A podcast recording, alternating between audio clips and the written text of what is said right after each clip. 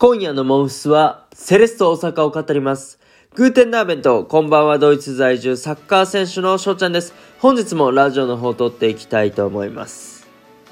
今夜のモンフス、サッカーコーナーですね。セレッソ大阪を語っていきたいなと思います。はい。でね、えーまあ、このモンフスに入る前に、このね、サッカーコーナー、モンフスを聞いてくださったリスナーさんからですね、お便りをいただきました。ありがとうございます。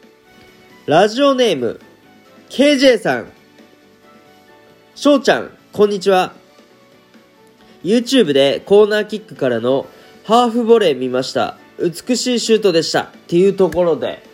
はい、僕ね、YouTube の方させていただいておりまして、そう、YouTube の方にですね、ハーフボレーね、えまあ、ドイツで、ドイツに来て一番ね、えーかっこよく美しく決まったゴールを載せてるので、皆さんにはぜひぜひ見ていただきたいところなんですけども、はい、KJ さんね、これ褒めてくださいました。ありがとうございます。続きいきますね。安高校出身なんですね。乾選手と香川選手が J2 のセレッソにいた頃はよくスタジアムに見に行っていました。最近は大阪ダービーくらいですが、二人にボールが渡った時のワクワク感はすごかったです。今シーズンのセレッソは苦戦するだろうなと思っていたので、翔ちゃんの順位予想は意外でした。あと、ユース出身で、えーユース出身では扇原選手が一番好きです。ACL のセレッソ対全北戦で負傷した後も競り合う姿に熱くなりました。モンフスでセレッソとマリノスの特集を楽しみにしています。そして元気の玉もいただきました。ダンケダンケダンダンケありがとうございます。はい、っていうところでね、えー、たくさん書いていただきました。ありがとうございます。まあ、まずね、そう、安高出身なんですねっていうところなんですけども、はい、僕ね、安高校サッカー部出身でして、まあ、先輩にね、乾隆選手っていう、まあ、選手がいて、まあ、2018年のワールドカップにも出場していたあー選手なんですけども、まあ、このね、え乾選手っていうのは、まあ、セレッソ大阪にも所属してたんですよ。で、その時に香川真司選手とね、えーもうコンビを組んでて、まあ、当時このね、乾選手と香川選手のこのコンビっていうのが素晴らしく、上品で、おしゃれで、楽しいプレーをね、してたんですよね。で、これね、YouTube で、そう、香川選手と、乾選手の、もう本当に二人でね、えー、もう崩しきっちゃうプレーを、プレーが集まってる、そう、プレー集がね、あるんですよ。そう、やから、ちょっとこれ検索して皆さんにも見ていただきたい。で、この KJ さんは、この試合とかをね、えー見て、あ、すごいなっていうのを、まあ、当時多分感じてたと思うんですよね。そう、それで、あのこのこともお便りに書いてくださったんですけども。そう。で、まあ、今シーズンのセレッソは苦戦するだろうってね、えーおっしゃってたんですけども、まあ、僕はね、その、J1 の、まあ、こ今シーズンの順位予想のところで、セレッソ大阪はですね、第4位にさせていただいたんですよね。で、この KJ さんが、まあ、セレッソはね、今年、苦戦するんじゃないかっていうおっしゃってたんですけども、おまあ多分ね、そう言わはった理由がですね、まあ人事です。はい。放出した選手が、まあちょっと、でかすぎ、でかすぎるんじゃないかっていうね、えー、ところで、えー、多分言ってくれたと思うんですけども、まあ主な選手を挙げると、マテイヨニッチ選手、木本選手、柿谷選手、ブルノ・メンデス選手っていうところで、まあ、まずそのマテイヨニッチ選手なんですけども、まあセンターバックの選手で絶対的なね、地位を誇ってた選手で、えーただ、まあ、中国のクラブにね、移籍したっていうところで、まあ、あの、大きいお金がちょっと動いたんだと思います。うん。な、セレッソ側はね、えー放出したくなかったとは思うんですけども、まあ、しょうがないですよね。で、この木本選手もセンターバックをやってた選手で、えーだからね、ここの2枚が抜けるっていうのは結構きつかったんだ、きつかったんだろうなと思います。それにね、加えて、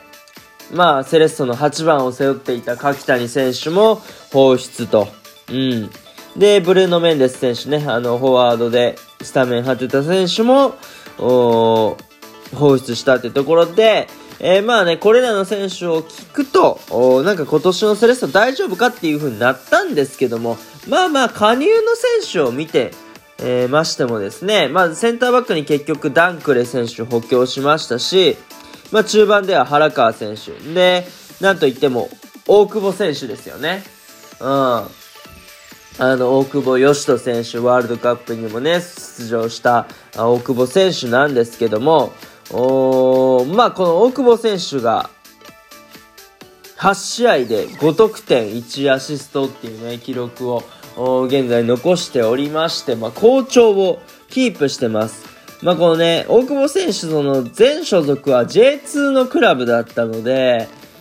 ね、えー、まあ、J1 に来て大丈夫なのかっていう、まあ、心配はあったと思いますけども、まあまあ、ここまでのね、えー、成績っていうところで、まあ、さすがだなという、うところでございます。はい。で、まあ、大久保選手、まあ、今年なんでこんなにスタートダッシュがいいのかってね、えー、ところなんですけども、おなんとですね、まあ、キャンプ入る前の自主トレをしっかり行ったってね、えー、言うてたんですよね。そう、だから今までのキャンプ入る前の、要はね、シーズン入る前のだからオフ期間で、えー、体を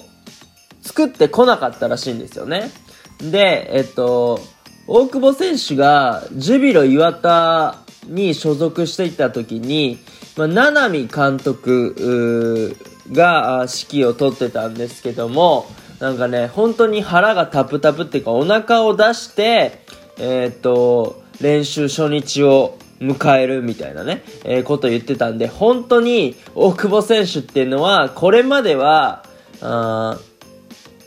オフ期間に全くね、体を作らずに練習初日を迎え、キャンプを迎え、えー、体を作っていくっていうね、そういうスタイルだったそうなんですけども、まあ今年のね、今シーズンの大久保選手っていうのはもう引退をかけた、もうここでセレッソで、えー、試合に出れないとかね、うん、結果が出ないっていう風になったら、引退するっていう風なことを言ってて、まあだからその覚悟が現れなんですかね。うん。あの練習、えっ、ー、と、オフ期間にちゃんと体を仕上げてきて、まあ、キャンプ万全に取り組んで、ね、シーズンを迎えたってことでね、まあ、これも結果につながってる、一つの理由なのかなっていうところではああると思います。じゃあもうほんなね、えっと、ずっと、まあ若いうちから、まあいつからそういうスタイルになったかわからないですけども、じゃあずっとね、毎シーズン毎シーズンオフ期間も体作れば、あいい結果がね、取れたんじゃないかなっていうところありますけども、まあ言うてね、大久保選手って得点、得点王にもなってるような選手ですから、まあ、オフ期間の体の作り方っていうのは、あ人それぞれなんだなっていうところを気づかされます。だから、もうその人に合った、あ体の作り方っていうのがあると思うので、そう、自分自身のね、体とか、コンディション作りとか、あそういうのはね、えー、見つめて、えー、やるのがね、えー、まあ、一番ベストな、選択なんだなっていうのを、まあ、こういう話を聞いて思いました。はい。まあ、今後ね、そう、大久保選手っていうのは、あのー、得点していくんじゃないかなと思いますので、皆さんもね、え、注目して、えー、もらえるといいんじゃないかなと思います。はい。まあ、すごいね、大久保選手の話になっちゃったんですけども、そう。だから、KJ さんはね、あのこういう人事があったからこそ、まあ、不安になったんかなと思いますけども、まあ、現在ね、えー、まあ、暫定3位で5勝1分け2敗と、うん、いうところで、えー、っと、まあまあ、そこそこ結果も出てますし、まあ僕がね、えー、順位4位予想をやったっていうところもあって、えー、っと、まあまあまあ、いい滑り出しなんじゃないかなと思います。うん。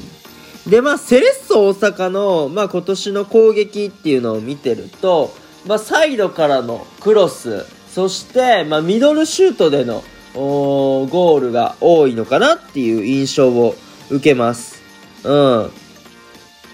あの、クロスのね、まあ、特に、まあ、右だったらサイドバックの松田選手だったりとか、あ左だったら、まあ、清武選手が、ちょっと内に入ってクロスを上げて、で、ゴールにね、結びつくっていうシーンが結構ね、見受けられるのかなと思います。まあ、坂本選手とかもね、えー、クロスを上げたりするんですけども、そ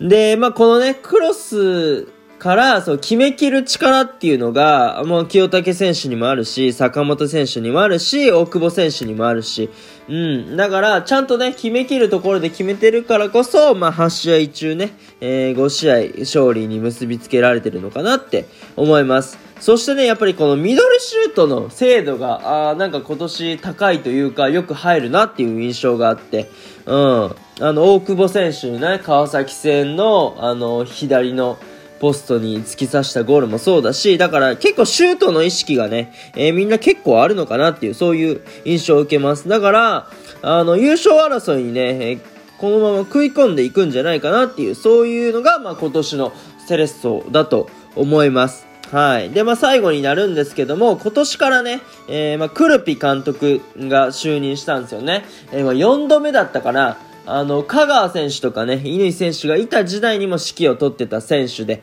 えー、で、若手の選手を結構使う、せあの監督なんですよね。で、その中であの西尾選手っていう、まあ、センターバックの選手なんですけども、結構試合に出場していて、で、定着してて、まあ、守備もね、結構安定してるので、まあ、あの、クルピ選手っていうのは若手を育てる力が、あまあ、うまい監督なんでね、えー、まあ、